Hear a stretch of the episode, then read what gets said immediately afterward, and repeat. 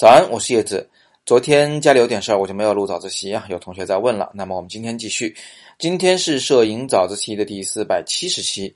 哪吒三太子同学问我说：“经常看到老师们说焦内焦外，说某某镜头焦内不错，焦外不行，请问这个焦内焦外是怎么定义的？”那么首先还是来看一个概念，叫做焦平面。我们以前呢常把这个东西啊。啊，俗称成焦点，而实际上这个焦点的点字是不太严谨的。为什么这么讲呢？因为它不是一个点，它是一个平面。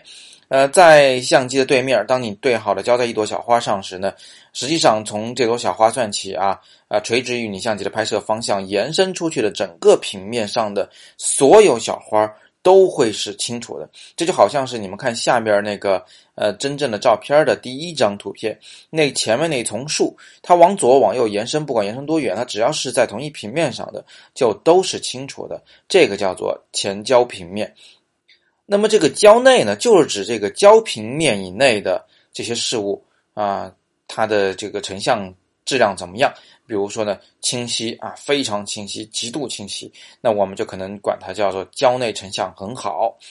那焦外成像怎么回事呢？你可以看看这丛树的背后的那些小花儿，呃，它是模糊的，这就是焦平面以外的事物，比焦平面更远的事物，它会模糊掉；焦平面更近的事物呢，也会模糊掉。啊，当然，有的学了一点摄影的同学应该会知道，这需要我们使用大光圈、长焦距和近距离拍摄，可以做到焦外模糊。但焦外模糊它也不是一股脑的，就是一样的模糊，它模糊也有很多种不同的形式。比如说呢，下面两张照片中，第一张那个模糊，它是柔顺的，那个小黄点儿。它从最中间最黄的位置到旁边变绿变绿变绿变绿，它是一个非常顺滑的，如奶油般滑溜溜的这么一种变化。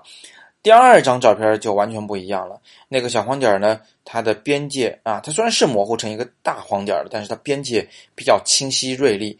啊，在最接近于绿色的地方呢，甚至还突然一下那个地方还特别黄。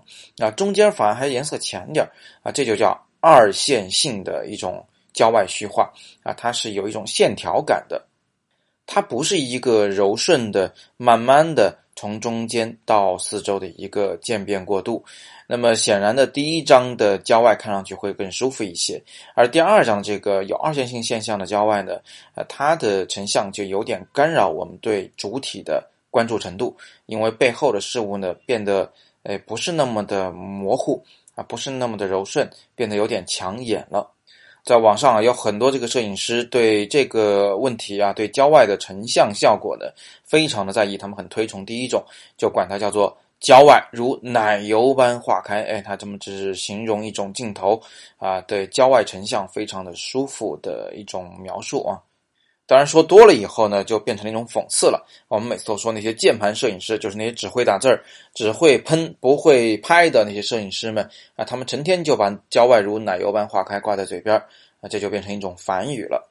那么今天我们就聊了这些知识点，再给大家复习一次：焦平面指的是啊焦点所在的那一个平面，嗯，焦平面上面所有的物体呢。